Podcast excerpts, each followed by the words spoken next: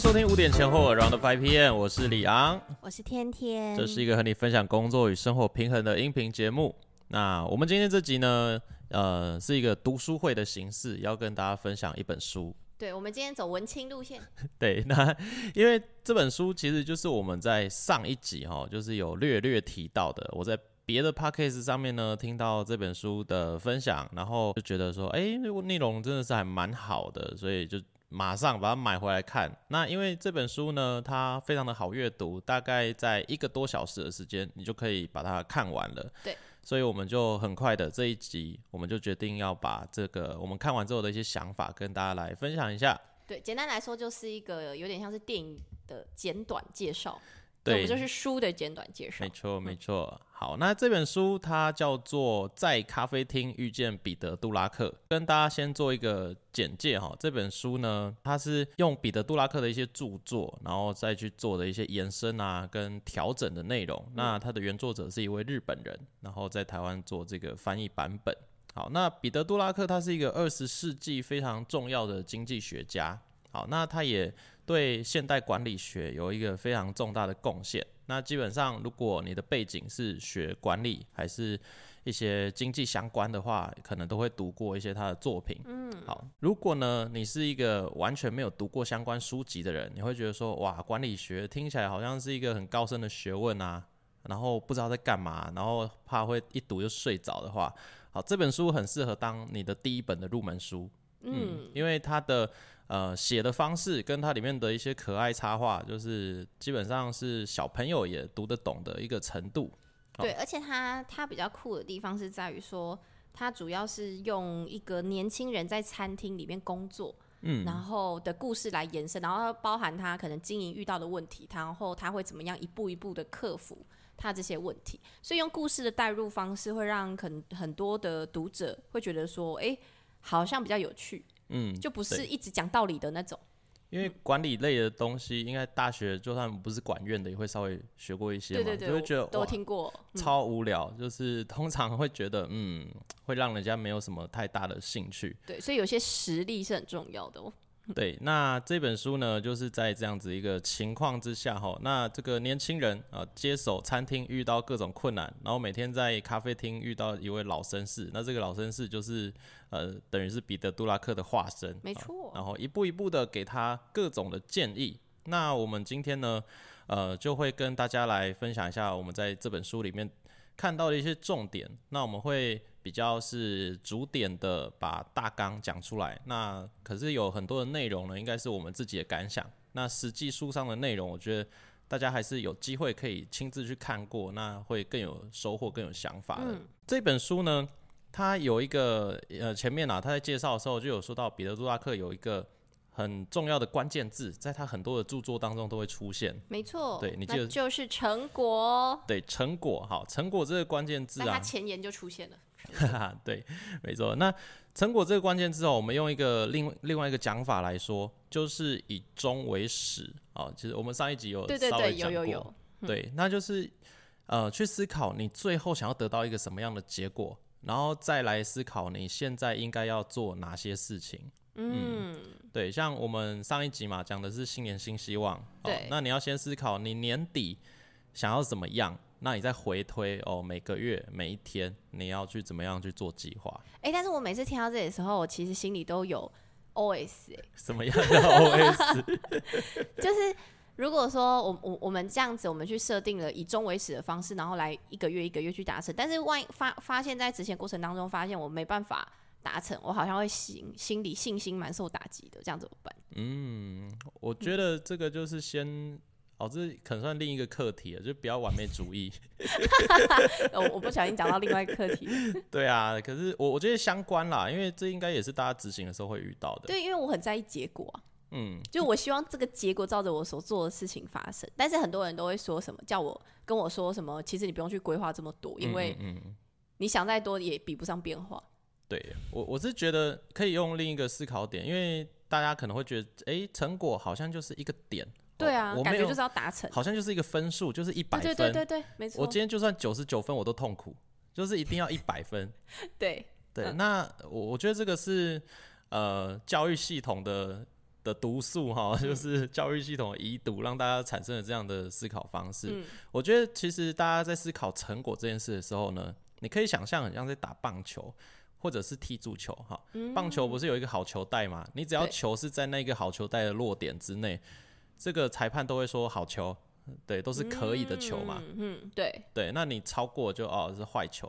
足球球门也是啊，你只要踢进那个球门那个框之内，你不管踢哪一个角落都是进嘛。对不对？就是呃，我我觉得有时候我们思考成果的时候，应该给自己一个空间，就是大概在哪一个范围内呢？这个东西就叫做达标，而不要去想说哦，我一定要做到什么样什么样的水准，那这件事情才是有结果的。嗯，了解。对，不然就会呃没完没了，你就是会一直有无限的很，应该是说大部分的状况就会变成说，因为你为了要去达成这个成果。你就设定了这个成果，你想去达成它，但你大部分时间你都在不开心，因为你都在追求这个过程当中，然后你追到之后，你又要再去追寻下一个成果。对对对，嗯，这也是我之前在诶也听别的 p a c k a g e 听到的一个我觉得很棒的概念，就是不要一直追逐着成果而忽略过程当中的这个重要性。哇，真不容易耶。对啊，因为如果你呃，当然这本书很重要的关键是吃成果，那我觉得这个概念是不冲突的。我们知道最后成果很重要，但是其实过程当中呢，每一个步骤也都是非常重要的。嗯，如果你在得到成果之前你都不快乐的话，那基本上你整个人生都不会快乐。对啊，真的就是一个矛盾的课题。所以，如果有读者也跟我一样，就是听到成果之后就觉得，呃，感觉就是又是一个蛮压力蛮大的两个词。嗯，但是可以，其实你看完这本书之后，你会发现说，哎，其实没这么难，就是你按照按部就班的照着他的做，会发现好像他会帮你。分析几个点，让你可以快速的去执行，然后分析自己哪哪边需要调整。嗯嗯嗯，对啊。那我觉得呃，不管是怎么样的思考模式啊，最最重要的这个管理学哦，他所做的事情呢，就是呃，希望你过上一个自己期待人生。没错，这个才是我觉得真正的一个重点。好，那要怎么做呢？其实我觉得这本书或者是所有的管理工具，它都是工具而已，最重要还是回归到你自己。嗯嗯。那你自己想要得到一个什么样的结果啊？这是我们呃觉得最重要的一件事情啦。所以呃以终为始，那不代表你只看终点，是整个你的人生的过程。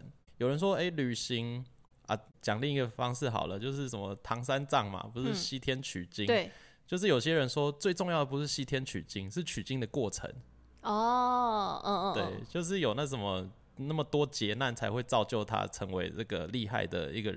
一个很重要的一个人嘛，讲的很好哎。对啊，那最后取到金重不重要？重要，重要啊！如果最后没取到呢？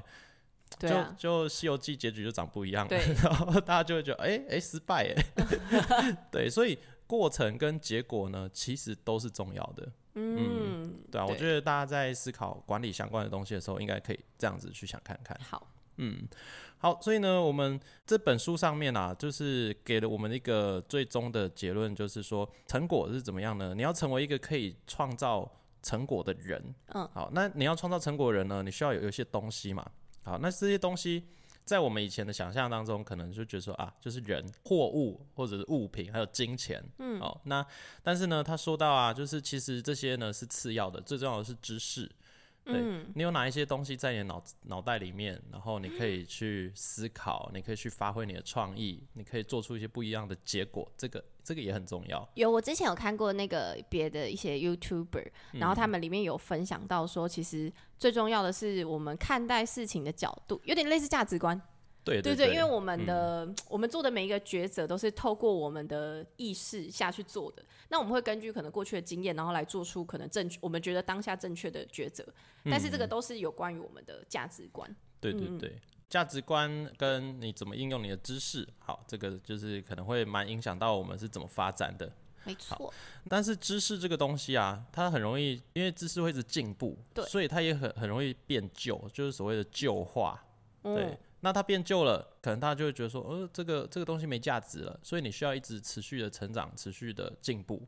对，比如说你如果现在电脑时代嘛，然后你说你会一些东西，你会一些电脑的知识，然后你跟人家说，哦，我会是一九九零年代的设备，嗯，很很厉害，可是现在没有人在用这些啦，所以这个知识是没有用的知识，嗯，所以你需要一直持续的进步，持续的成长。那所以啊，这件事情哦，有有一个难度，就是呃，你需要有有一些知识，然后持续的进步，你还需要知道怎么用。嗯，对，所以呢，呃，它的难度呢，造就了就是其实很多人没有办法成为呃这样子的一个人，所以这样的人呢，他就在这本书当中就被称作叫做专家。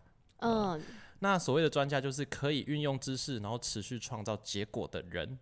嗯，哦，很厉害。对，那我我觉得大家也不要想的太厉害，说哦，好像要读到个博士学位才可以这样，其实不一定。对，比如说，如果你今天。呃，你是一个业务好了，你今天有一套很棒的业务方法，你的成交率超级高的，那你没有读什么书，那也也是你的知识啊，你也是这这方面的一个专家，嗯嗯，或者是你是一个厨师啊，你就是杀鱼杀超快的啊，超干净，然后就是哦一根刺都不会有，哎，这也是一个很厉害的一个技能，所谓的技能经验，还有你做过的一些事情的啊这些累积都算是知识，嗯嗯。这本书最大的重点就是，好成为一个专家，然后呢，呃，持续的创造结果。嗯，那为了要持续创造结果，需要五种能力。哦，对，好，接下来这五个能力呢，就是这本书里面最大的一个大纲。然后这个年轻人，哈，跟咖啡厅老绅士就见了大概五次面以上，然后每次就跟他讲一点。嗯，对我一一开始看的时候想说，为什么不一次讲完？有道理耶，分五段。这些你才会每每一趴的细节才会看到。可是故事往往都是这样啦，就是说哦，你第一关你你就是怎样，然后遇到什么遇到什么，他可能那时候只有想到这个啊，对对，就是蛮有趣的，因为他就是遇到呃自己时间管理问题啊，遇到那个餐厅里面 对工作人员不够问题啊，还是。呃，意见不合问题，对各种，然后每一关呢，就是刚好说，哎，好，那下一个呢，可以帮助你解决这个问题。对啊，他怎么不一次讲完？好，继续继续。就是老人家需要陪伴嘛，他也希望别人跟他聊天，好像是这样。嗯，好，第一个呢，就是思考你的贡献。对对，有我那时候看到这一 part 的时候，我有小小的想了一下，到底。怎么样算是对这份工作有贡献？因为以我当员工的经验来说，我觉得我每天去上班，这不就算贡献了吗？呃，对，很多时候 我就做我该做的事情。如果我们今天是上班族啊，我们就想说啊，我今天把我八小时花在公司，我就不管我干嘛，我就是人在这里，我就是一个贡献，老板就是给我薪水，这好像就是一个老板跟员工之间的等价交换了嘛？对，嗯。但是当你这样想的时候，你会觉得你的人生超无趣的。对我那时候觉得我人生蛮无趣，还还好我的唯一一份正职工作，就一开始是为了贡献而进去的，就是社福机构对对对对，他是社福机构。对啊，没有人是去社福机构是为了领钱进去的啊，就是哎，真的吗？没有，因为钱钱不多啊，哦，所以你是为了钱，你就不会进社福机构。也是，因为有很多比社福机构更好赚的工作啦。对对对，好，书上面跟我们讲的一个观点啦，就是这样。我们要先想一个大的，哈，它有两个步骤。先想大的，就是你所处的这个公司或者这这个组织呢，它会对社会带来什么样的贡献？对对，就是那当你觉得没贡献的时候怎么办？不会不会，我通常带的公司，因为他们有他们自己的。就是本来就有做事情，比如说我之前在那个隔热纸公司哦，隔热纸对，那那那他们就是帮那个很多汽车可能帮他们加装隔热纸，这也是个贡献啊。然后后来在建设公司，那建设公司也是帮别人盖好大楼，这也是一个贡献，协助人家成家立业，应该每一种都算有哎。其实。有啦，就是应该说，大部分的行业，服务，它会存在在这个世界上。有人愿意花钱买单买它的服务或商品，就代表它有一定的价值存在。只是如果你你很不认同这个价值，或者是你对这个价值很无感的话，你就会感受不到，你就会觉得很没有归属感，然后不知道自己在干嘛。嗯。先思考自己的公司，好自己所处的地方对这个社会的贡献之后呢，接下来第二个步骤就是要思考，那你自己对这个公司、这个组织可以有什么样的贡献？当你知道了以后，你就会知道怎么参与在这个公司的计划里面嘛，你就会知道你可以对这个社会做出什么样的一个贡献的。对，我觉得这真的挺难的。比如说像我刚刚去买那个。那个去 Seven 买了一杯咖啡，然后有时候就会去觉得说，哇塞，就是有人就是愿意做像是便利超商这样子的工作，因为便利超商工作对我来说是一个我觉得很辛苦的工作。他们他每天面对超级多人，然后他要会超级多他们里面所有的优惠方案啊，或者是各种东西，所以我就会觉得说，像他们这样子的，因为我常常看到他们的时候，他们的脸都是厌世居多嘛。就是有时候我们去接场也是啊，接场的时候你看很多服务生端盘子的那种，端喜宴的那种，他大家脸都超臭的。对对，但是其实他们也都有贡献哦。就是以我们看的角度，会觉得他很有贡献。但是如果像我自己是员工的时候，我可能感受不出来，我做的事情对这这个社会啊，对这个公司很有意义。对对，其实我觉得大部分的工作，它一定对这个社会是有意义的。只是当我们是员工的时候，我们不一定能意识到这件事。没错，没错，就是但但是我们已经很努力的去觉得说，对啦，对啊，我这样做其实也是可以帮助到别人。对，只是员工的心态就会比较不一样。你就觉得说啊，我就是为了这个薪水嘛，不然谁要来工作呢？对啊，嗯。所以我觉得以后大家在面对工作的时候呢，除了去思考这一份薪水到底多少，值不值得做以外呢，你还可以再思考说这件事情你到底是呃对这个社会有什么样的贡献的？嗯嗯嗯。对，其实你有时候可以站在顾客角度来说啊，如果今天是一个比较好的顾客，然后你是一个餐厅的服务生，那只是因为你的点头微笑是很温暖的，然后让他今天用餐就真的很开心。然后让他今天谈生意，还是今天谈恋爱、约会特别的顺利，我觉得就是一件非常非常棒的事情。对，真的，我们真的要这样多这样想，你就会觉得说，哇，至少我上班就是比较意义一点。对，那真的是人要够正面哎，偏负面思考的人很难这样做到，然后就越上班越厌世。对，嗯，勉励大家哈，就是持续的思考，想一下自己，对自己所处的地方对这个世界的贡献。嗯。好，接下来第二个点呢，好，就是活用你的优势。对我当时候看到这一 part 的时候，我也是觉得很小小的疑惑了一下。对，就每一 part 都有疑惑，因为因为因为我觉得优势的这这个东西对我来说是很主观的。对，就很多人可能觉得说，哎，我有怎样的优势？但是可能殊不知，可能别人看待他的时候，其实他并没有这么有优势。对，但是他这本书里面有提到说，你要怎么去分析自己的优势？对，因为毕竟他是管理学大师嘛，管理就有方法，就有标准。对他可以突破你的盲点。那什么东西叫优势？哈，好，那第一个呢，就是先我们先讲什么不一定是优势，就是不要用自己的喜好去做判断。啊，我喜欢做什么，不喜欢做什么。对，比如说有一个人说他很爱煮菜，好了，他觉得他会煮蛮多菜的啊，但是呃，大家普遍觉得其实也还好。对对对对。然后又不好意思伤他的心，那对，那就不是他的优势了。虽然他很喜欢做这件事情。嗯，然后他里面有提到说，所谓的优势就是可能他自己并没有特意的做很多很多的努力，但是别人对他都是可能赞许有加的这种状况。对对对。如果你们生活当中有这种经验，可以去想一下。呃，所以呢，你的喜好真的不是最最重要的一个重点。好，第一个重点是你的成果是不是往往比预期的好？对对对，嗯，对。那第二个事情呢，就是你做这件事情的时候有没有办法全身心的投入？好，如果有一件事情你做得来，但是你每次做都蛮痛苦的，你每次做都很消耗你的能量，那其实也不算是一个优势。哇，这个这个就是要同时符合这两点。才能算是你的优势，是不是？对对对，那它有一个方法啦，就是有一个回馈分析，就是你做一件事情，你就先想说，哎，这件事我要不要做好？那我做看看。我做的时候呢，你做完以后，你要先去评估你的效益，还有做的过程当中，哎，你的身心状态是怎么样？嗯，那好还是不好？那如果不够好的话，有没有办法优化调整？嗯，那如果有办法会变更好的话，哎，其实搞不好还是优势，因为有些优势呢。呃，不代表你生下来就会嘛，因为对讲讲会煮菜好了，谁生下来就会煮菜，也是练过啊。对啊，那你可能一开始不是很顺利，但是你练了几次之后，哎，就越来越顺手。然后而且顺手速度比别人还要快。对，比如说有些人说他一开始天生是口疾的，可是他最后变成名主持人啊，然后访问啊什么，他都很 OK，那也是经过他的努力，最后变成他的优势的。嗯，很棒哎。嗯，哎，那我可以问一下李阳吗？是，就是不好意思，因为我们这个是 freestyle，我们真的都没有 e 过。我想问一下李阳，你觉得你的优势是什么？我来听一下。我觉得我的优势呢，就是在整合整合人跟人之间的关系。还有整合，嗯，对，还有帮助别人找到自己的优势。对，听众朋友们，如果你有不知道你的优势是什么的话，欢迎留言给我们，留言给我们。对，因为我觉得应该说，这个这个这个能力蛮强的。这个这个很稀少，这很稀少哎，因为大部分人都会知道自己的优势，但是比较难去挖掘别人优势。对，嗯有时候其实我也不太确定他到底什么东西比较厉害，但是聊完之后他就知道了。好神奇哦，好想要开一集哦。而且这个通常可能是什么学过真的认真学过智商啊，学过心理学的人才有办法做到的嘛。我是没有这方面的学术背景的，可是我常常能做到这件事情。怎么会这样子？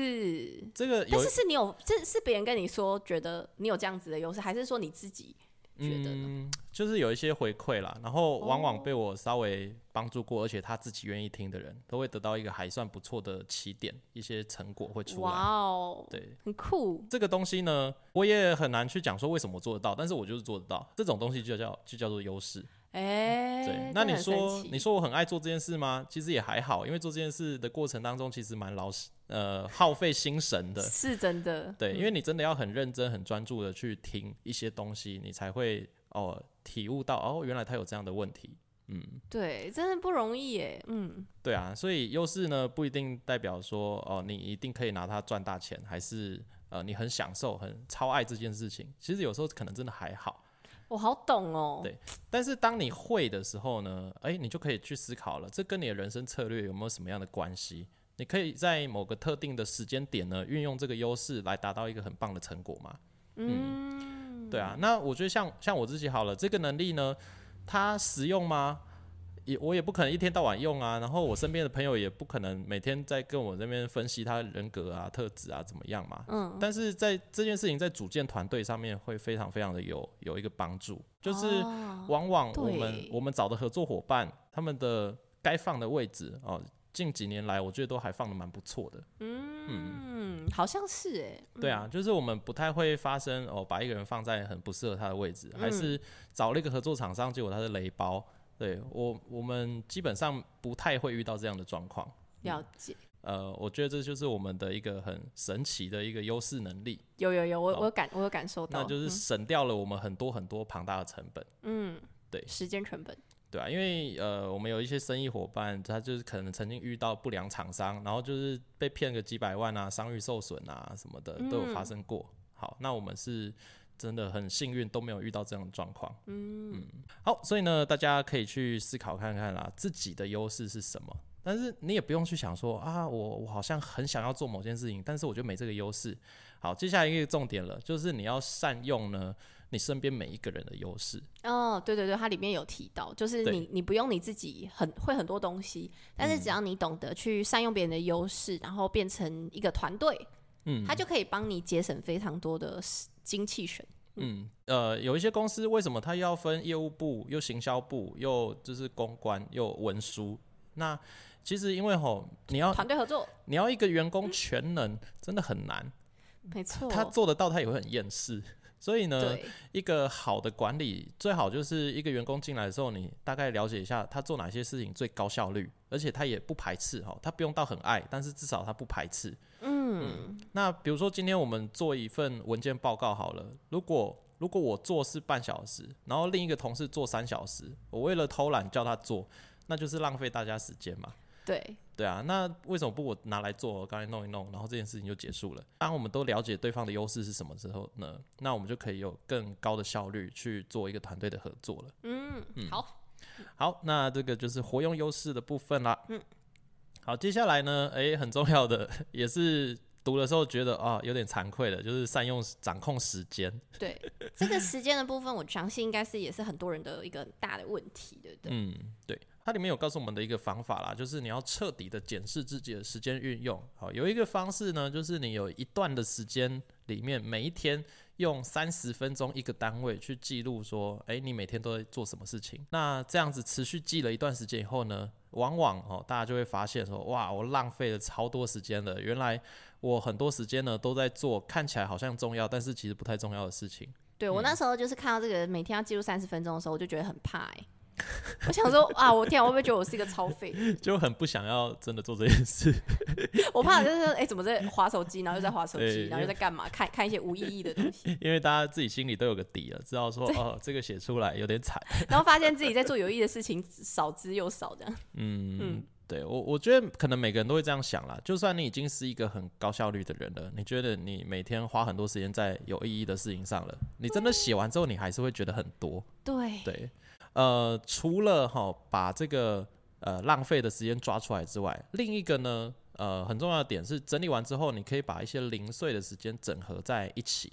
零碎的时间，对，因为你可能今天呢接个电话处理一下客户什么事情啊，然后又有些人可能有有家人啊，有小孩要处理嘛，要弄弄弄啊，弄弄弄，然后可能每半个小时、两个小时又又有一个琐碎的事情要你弄了啊，要跑个邮局啊，要寄个东西了，这样子的话，你整天的工作时间就是会很零散的，会被这些小事情呢切碎。可能你就要去思考了，这些事情有没有办法整合在一起，然后用一个比较高效率的事情，比如说有十件细碎的小事，每一件都只要花五到六分钟，那你就抓个一个小时、两个小时，把它们全部在这一段时间内做完。对，这样子的话，你就会有很干净、很大块的时间可以运用了。嗯，那为什么要这样做呢？因为有一些工作性质，它是必须要一次有很大块的时间你才做得下去的。嗯。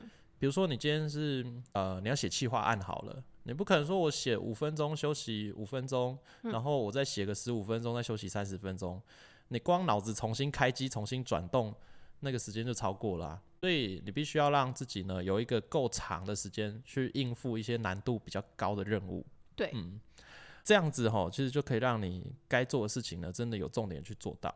另一个呢，就是你要去思考有没有哪些事情是非你做不可的。如果今天呃有一些事情，呃，其实我做可以，别人做也可以的话，那我身上又有别件更重要的事情，其实我把这个呃谁做都可以的事情放出去，是一个比较聪明的选择。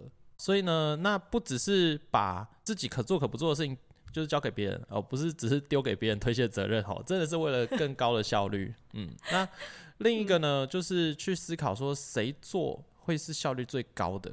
嗯，对，而且它，而且呃，而且它里面还有提到，就是说，如果你常常就是觉得说开会的这个时间有点太多，因为太浪费时间的话，就是要如何去减少那些没有必要的时间，包含就是像有一些人主持会议之后，发现说，哎，有人谁今天请假，哦，然后就是预计的会议时间是在三十分钟之后。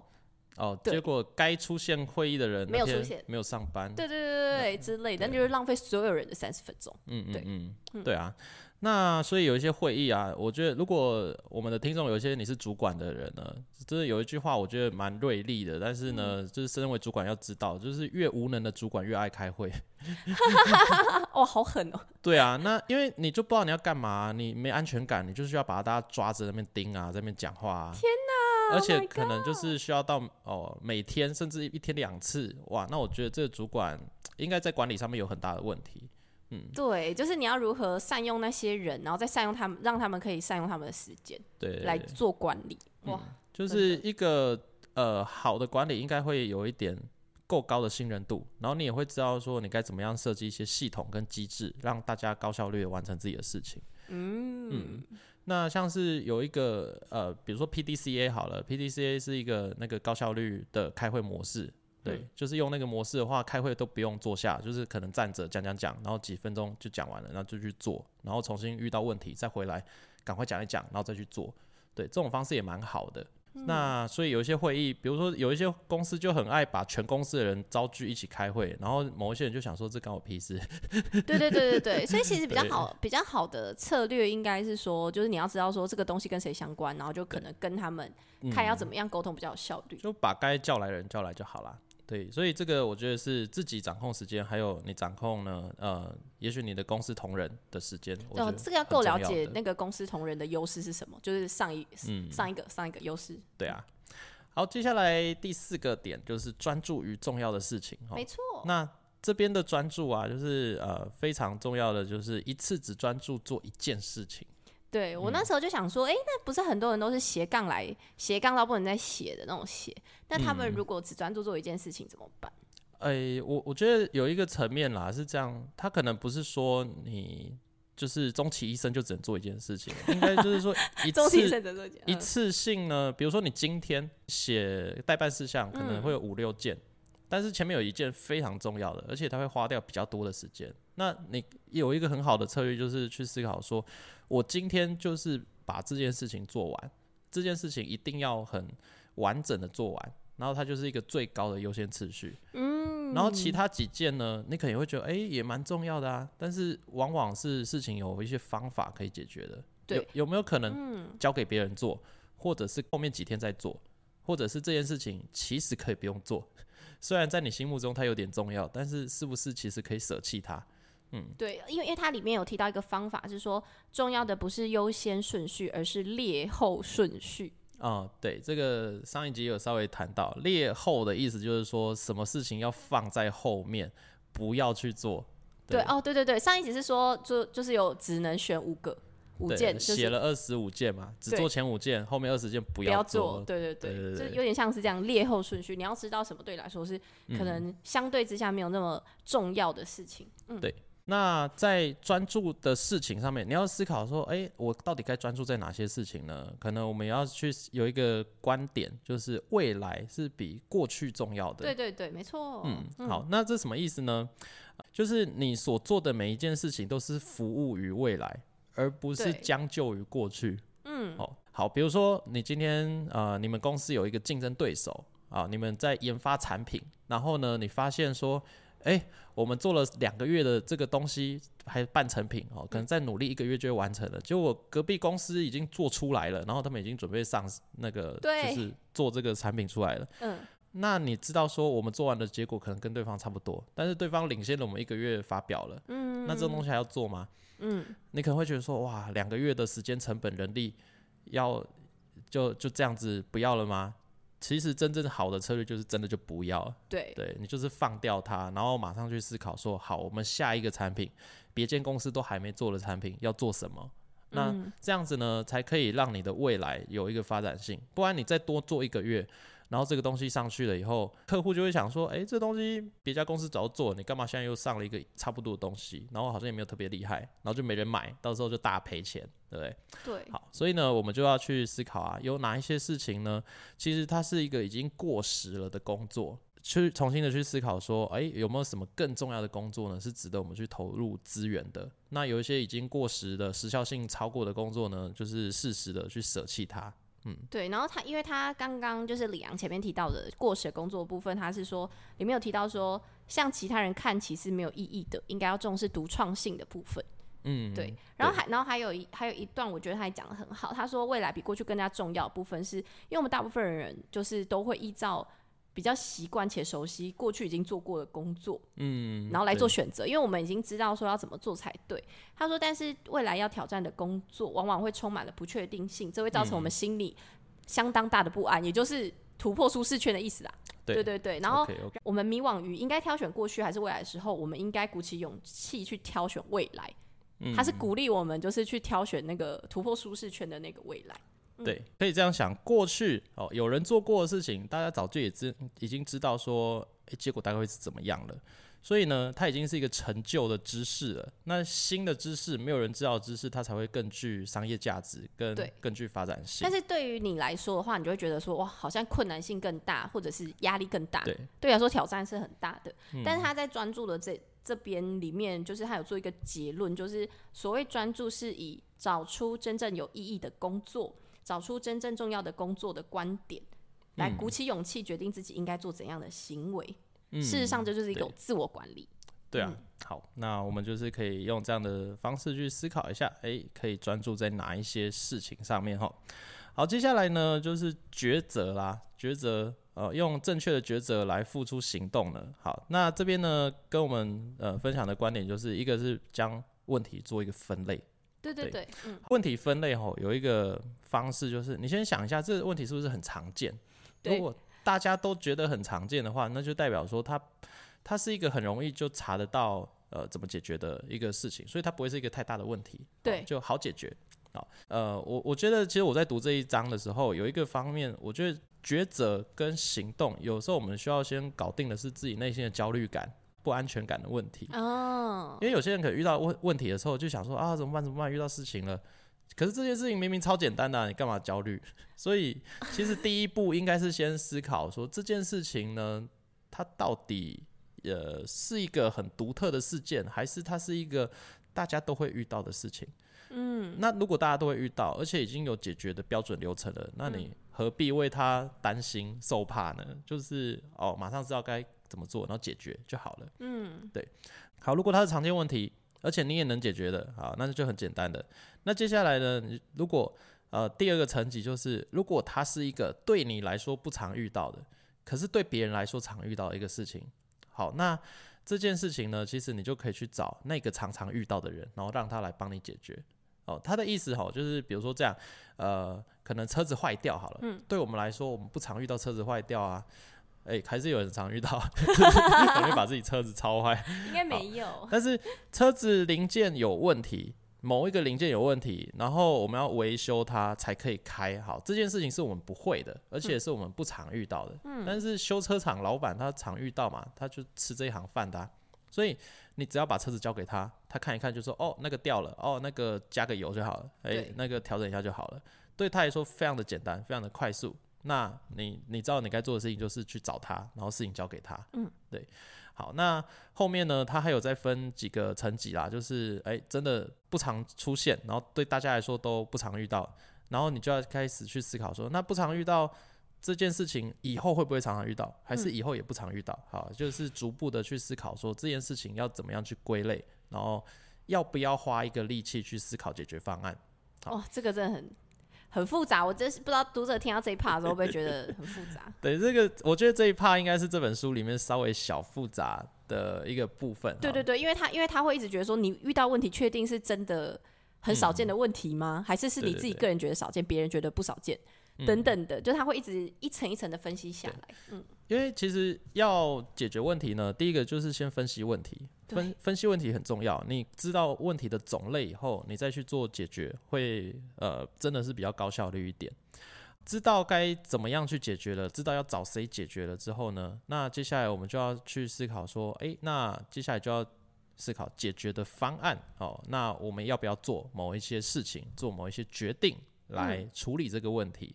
对，那处理这个问题的过程当中啊，啊，就要去大家去讨论嘛。如果讨论的过程当中有一种情况是，哦，大家和乐融融，然后意见都非常一致，嗯，那就要小心了，就是，嗯，千万不要因为大家意见都很接近，然后就觉得说，哦，好，那就这样做吧。那可能你就会错失一些很重要的观点。对，对，其实其实这边呢，我会觉得说，不要害怕团队内。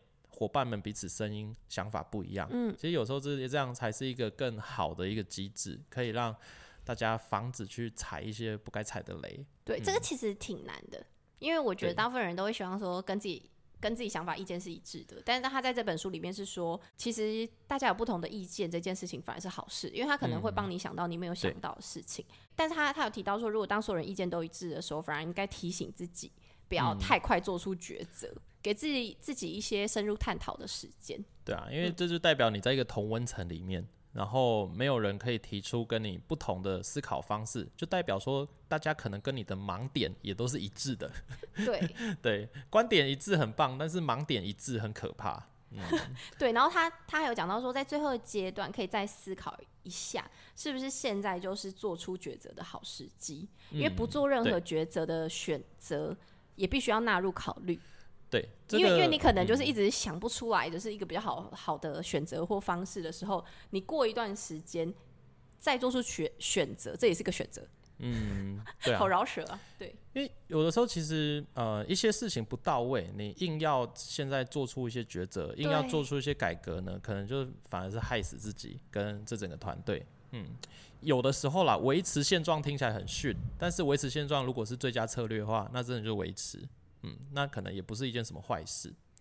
好，那最后啊，这本书呢，它最后有一些诶补充的观点嘛，一些结总结的部分哦，有提到一点哦，就跟大家分享一个重点，就是重视自己的价值观。对，我们都觉得这件事情诶，好像特别特别的重要。我觉得当一个事情它不符合你价值观的时候，就算它会赚大钱，你可能也不是那么的开心。你可能还是会觉得说，哎，不知道自己的生命意义是在在做什么。对，嗯，那就可能会回到前面啊，就是思考贡献这件事情了。对，而且它里面有提到说，你寻找工作的优先条件是要那个工作的价值观与自己是相同的，其次才是丰硕的成果。对对对。对，所以可能先了解自己的价值观，接下来去看说，哎，我做这件工作跟我价值观是不是相符？如果是，你可能做起来会比较开心。比如有一些公司，好，它就是一个怎么极度的享乐主义的公司，然后呢不重视环保，好，就觉得说啊东西都一次性啊，那个开心快速，然后大家玩起来好，就就是他们的终极目标了。嗯，那如果你是一个蛮节俭的人，然后又很重环保的人，那你在这个公司你一定痛苦的啊。就算他的薪水超高。可是你会觉得你跟同事、跟公司的文化就是格格不入，那这件事情可能就不适合你做。这个是不是一个就是蛮很多人讲过的一个议题啊？就是一个一个工作收入高，但是可能做的事情你没有那么喜欢。或压力蛮大的，跟另外一个可能收入比较低，但是可能做事情是对你来说比较轻松的，也比较喜欢一点的，那你会怎么选择？这样是很多人会遇到问题耶。哦，就是存钱比较重要，还是做你自己喜欢做的事情比较重要？嗯，这是一个很难回答的问题。不过我觉得哦，这种二选一的问题本身就是一个陷阱，就是因为你人生当中不会只有这两个工作啊，一定会有某一个地方有你又很喜欢，然后钱又很多。就是你会满意的一个工作，那如果你进不去，对你进不去，就代表你能力不到，所以你真正该解决的是自己的能力问题。Oh my god！对哎哎，这么辛辣？对啊，我我觉得实际上的状况应该就会是这个样子，因为这个世界上工作很多，公司也很多，也有很多不同的文化，一定会有各方面都会符合你需求的。哎，我觉得这样子这样子去相信是好的。对，因为我觉得可能很多人在当下做出选择的时候，他就是相信说他目前找不到薪水又高又符合他喜欢的工作，所以他就去做了。嗯，但是如果你持续相信着，我还是会去找到，就是我又喜欢但是薪水又高的工作，就是你怎么相信就怎么活出你的人生的概念。对，我觉得要么就提升自己的能力，然后符合那样的公司的需求。因为那个公司的需求符合你啊，为什么他不要你？就是因为你不符合他的需求啊，对不 对？又是讲很直接的话。好，那那要要么就是这世界真的就没这样的公司，那你就开一间啊，对啊，你就直接自己想办法成为老板，然后塑造这样的公司文化，嗯，然后呢过上你自己真正喜欢的生活，对，嗯。可是当然背后会付上蛮多代价，也蛮辛苦的。他呃，这本书里面有个例子，就是说有个富人，然后在那个补习班工作，然后大家都就是觉得说，哎，他可以帮助很多的学生考上一流大学，然后有相相当高的评价，薪水也都是以前的两倍哦，但是他的心里却一直没有获获得满足，甚至感到相当无力。然后他开始思考原因之后，才发现原来就是一流大学上榜率对自己来说根本就不重要，因为他自己真正想做的事情是确实理解每个孩子的需求，全心全意的去帮助孩子成长。所以他后来自己开了一个小的补习班，就是虽然收入减少了，但是每天的工作却可以让富人感受到就是觉得非常充实。所以我觉得，呃，如果就是有我们听众们，就是你也有这种感觉，就是可能你现在做的工作对你来说，可能内心没办法获得满足。嗯，然后你甚至感有时候会感到就是很无力的话，那你可以去好好思考，说你内心可能真正想要的工作是什么？嗯，对，可能就像这个富人，他的想要的工作是全心全意帮助孩子成长，而不是他们一定要考上怎样的学校。对，这件事情会让他觉得比较符合他的价值观、价值感。对，这件事情，我觉得价值感可能对于我们在工作上面来说是很重要。嗯，对。可是我我像我在读完这一段的时候啊，我也是觉得说，哎，事情一定就只能这样嘛？就是你不喜欢，但是水薪水很高，跟你喜欢，但是薪水减半，就是就是你刚刚讲我觉得啊，往往呢，我们可以在想有没有办法更多。就是他当他做一个他真正喜欢的事业的，是一个很陪伴型的一个教育的时候，那真的没有办法提升收入吗？应该我觉得还是有机会，因为。如果是用这样的初衷，是一个很棒的起点啊，也会有很多孩子在里面受益。那这样子的教学模式不值得家长，就是他的客户付出更多的酬劳给他吗？对，讲的很好。会不会是因为他的思考模式里面就觉得这样子的类型的补习班就没有办法有高收入？有时候其实是自己相信了什么的问题。对，就是真的是这样。就是我们这边这边最前面讲到说，你的潜意识怎么想这件事情。所以呢，我觉得有有很多的例子，哈，可能会让你觉得说，哦，好像鱼与熊掌不可兼得，嗯，对。但是我觉得现在是一个，就像他前面讲的，这是一个知识的时代，知识量够多的，知道该怎么运用资源的人，他就会知道，呃，这个该怎么样呢？就是鱼跟熊掌通通兼得的一些方式，它本身就是一个知识嘛，而且是一个没有什么人知道的知识，所以很少人做得到。哎，那我们这样子去相信着，我们可能会活得比较快乐。哎，嗯，对，我觉得一方面会比较快乐，另一方面最后的成果一定也会比较好。对对对，因为你可能在做的事情，可能是你自己认同，对，你的价值观跟你的工作是有相符的。嗯，所以同时做一件就是有符合你价值观，就是然后又让你做的开心的工作，这件事情其实都是有希望它可以同时并存的。嗯，对，我觉得真的大家贪心一点哦，就是去思考有没有收入是你满意的，然后又是你喜欢的一个职场文化的地方，然后可以让你好好的发展。嗯。对，当你越相信这件事情会发生的时候呢，它发生的几率就会慢慢的提高。在这本书的，就是最后面，它的它有小小做一个就是结论，它结论其实蛮多的啦。对，但是它里面就是有有一段，它里面有提到，就是讲说，可能我们去想一下，说你希望可能在别人眼里的你是什么样子这件事情。嗯，我们可以朝着这样子的方向去想，因为可能用这样子的方式去想的时候，你会比较客观。嗯，对，就是你希望别在别人眼里是什么样子，那你。用这样子的方向，然后以终为始，然后来推论说，哎，那我现在要做什么事情才能未来会往那个方向去走？对，这是我觉得可以给我们的听众朋友们，就是去好好思考的一个议题。嗯，对，好，那今天呢这集内容就差不多到这边啦。那之后，呃，如果我们还有看到一些还不错的书哈，也会持续跟大家分享。呃，我们会尝试性的做一部分读书会这样性质的节目，然后看看大家喜不喜欢。嗯，对，因为毕竟现在可能很多人的读书呢是变少的。对对对，因为现在短影片实在太多了。用听的，也许大家的这个接受度也还不错。那我们就继续的做这样的内容，好跟大家分享一些好书。那我们在这集节目的资讯栏里面呢，也有放那个购书连接的网址哦。如果你有兴趣的话，点进去直接就是在那个买书的平台网站上面的。好。那今天这集就到这边喽，我们就下一期节目见，拜拜。